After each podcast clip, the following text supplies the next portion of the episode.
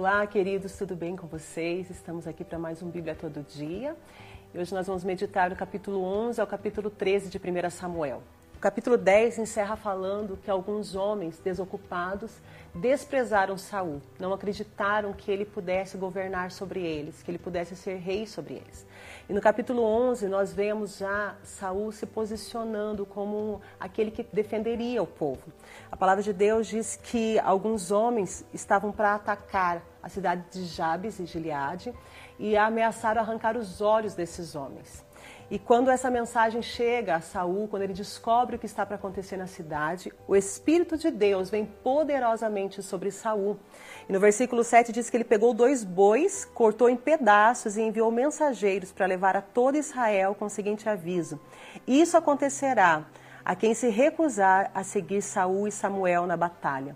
E o texto diz que o terror do Senhor caiu sobre o povo, de modo que todos saíram para guerrear como um só homem todos se encheram de coragem através dessa palavra e se reuniram para guerrear juntamente com Saul. Ele começou a conquistar a confiança daquele povo e aí Deus já deu uma vitória para ele sobre os amonitas. E nós vemos então o povo chamar Samuel, aqueles que tinham crido nele, chamaram Samuel e perguntaram o que, que a gente pode fazer. Nós podemos matar os homens que não acreditaram nele. Mas Saul não permitiu que ninguém morresse, porque ele entendia que Deus tinha dado o livramento a Israel. Então, nesse primeiro momento, nós vemos Saul entendendo o chamado dele, entendendo o início do reinado dele e fazendo as coisas corretamente. Capítulo 12 começa a falar sobre o discurso de despedida de Samuel. Um discurso muito interessante. Samuel estava no final da sua vida, e quando nós estudamos a história dele, a trajetória dele, nós vemos um homem que desde a mocidade, desde menino, sempre serviu a Deus, sempre esteve diante do Senhor. Durante a sua vida, Deus deu vitórias ao povo. Durante a sua vida, Deus usou para ministrar sobre as pessoas como um profeta, como um sacerdote. E agora ele está se despedindo, vendo que está chegando ao final o seu tempo de trabalhar. E é o que me chama muita atenção nesse capítulo 12 é o discurso que ele faz. A partir do verso 3, ele diz assim: Eu estou aqui, testemunhe contra mim, diante do Senhor e diante do rei. De quem eu roubei um boi ou um jumento? Acaso enganei ou oprimi alguém? De quem já aceitei suborno? para perverter a justiça, digam-me e farei restituição se cometi alguma injustiça. E eles responderam: O Senhor nunca nos enganou, nem nos oprimiu e nunca aceitou suborno. Como era difícil nesse tempo, uma nação tão corrompida, onde eles aceitavam suborno, onde eles negociavam o poder que existia nas mãos deles, um homem que tinha passado a vida toda trabalhando em função da nação, trabalhando para aquele povo poder chegar diante de toda uma nação e perguntar: de alguma forma eu prejudiquei algum de vocês? E o texto diz que toda a nação disse: Você nunca nos prejudicou. Isso demonstra o caráter desse homem de Deus e também demonstra um pouco da indignação que estava no coração dele. Nós já falamos alguns capítulos antes que esse povo exigiu de Samuel um rei que estivesse sobre eles. E isso entristeceu o coração desse homem de Deus. Ele sabia o quanto Deus estava usando ele para orientar o povo e mesmo assim o povo rejeitou esse governo de Deus através da vida dele e que exigia um rei. Então aqui estava um discurso de despedida, de tom de final de ministério, mas também um discurso de um homem que ficou decepcionado com o povo.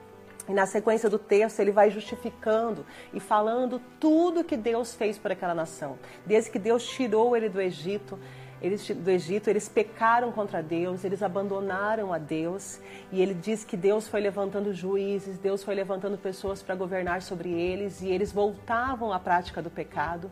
Então ele foi fazendo discurso de tudo que aquele povo já tinha passado durante toda a trajetória deles, deixando Deus de lado. E o que mais chama atenção também é que ele incentiva esse povo a voltar a Deus, mesmo tendo errado tantas vezes, mesmo sendo pecado muitas vezes, e ele dá pede a Deus um sinal de que Deus estava bravo com eles, pela postura deles. a partir do versículo 16, ele diz assim que Deus é um Deus que faz maravilhas, e aquele tempo era um tempo que não chovia sobre a terra, e ele pede ao Senhor que envie trovões e forte chuva. E assim aquele povo reconheceria como Deus estava triste com eles pela maldade ao pedir um rei. E quando ele clamou ao Senhor, o Senhor enviou trovões e uma chuva muito forte. E o povo ficou cheio de medo. E disseram: Ore ao Senhor em nosso favor para que a gente não morra, pois todas as nossas falhas acrescentamos ainda o pedido de um rei. Então Samuel diz: Não tenham medo, apenas se voltem a Deus. A intenção dele não era deixar somente o povo com medo daquilo que Deus poderia fazer, a intenção deles era mostrar ao povo o quanto as atitudes deles estavam afastando Deus deles. A gente olha às vezes e pensa, mas por que, que Deus ficou tão bravo?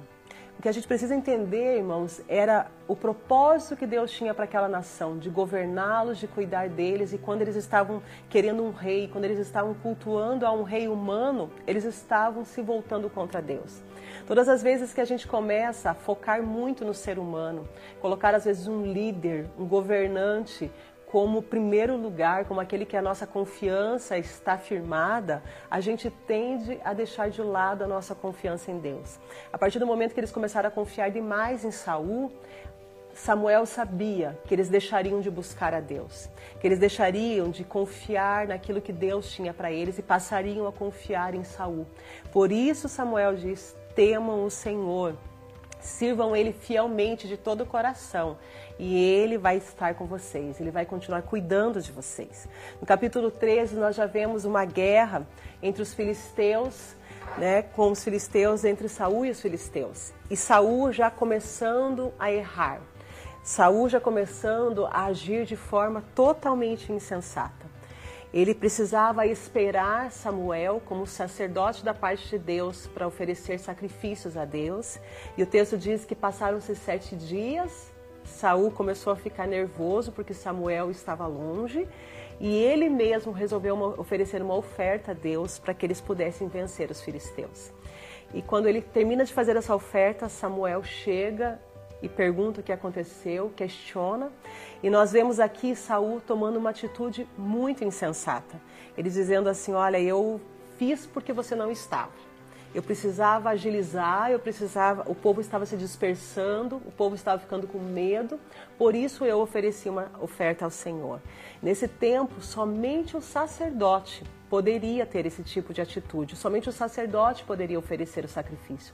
Saul era rei, era o maior da nação, mas ele não tinha autoridade espiritual para que ele pudesse oferecer os sacrifícios. E ele tomou essa atitude de forma totalmente insana, totalmente insensata, porque se precipitou. E Samuel disse para ele assim: Você agiu como um tolo. Você não guardou o mandamento do Senhor. Se você tivesse obedecido, hoje o Senhor teria estabelecido o seu reino. Esse era um teste pelo qual Saul estava passando, um teste de paciência, um teste de obediência. Um homem que tinha sido colocado no trono por Deus, que tinha sido colocado para cuidar do povo de Deus, tinha que ter um coração obediente, um coração ciente de que Deus age da sua maneira, no seu tempo, do seu jeito e Saul já tinha sido reprovado nesse teste. Ele não esperou o tempo de Deus e ele não agiu da maneira que Deus esperava que ele agisse. Por isso ele foi reprovado. Samuel foi muito categórico ao dizer: Hoje o Senhor está te rejeitando. E ele já preparou um outro líder porque você não soube obedecer o mandamento dele. Ele já deixou o ciente de que Deus estaria substituindo ele depois de um tempo, porque ele tinha se precipitado. Uma atitude mal pensada, desonrando a Deus, fez com que a partir daquele momento o seu reinado não fosse estabelecido, mas pelo contrário, fosse rejeitado por Deus, pela sua desobediência. Todo líder que desobedece à vontade de Deus, que não espera o tempo de Deus, coloca em risco a sua liderança. Coloca em risco as pessoas que estão sendo lideradas por ele, porque tudo que Deus queria dele, muito mais que coragem que ele estava demonstrando, muito mais do que a força que ele tinha, era um coração obediente ao propósito de Deus. Deus abençoe a sua vida, até a próxima.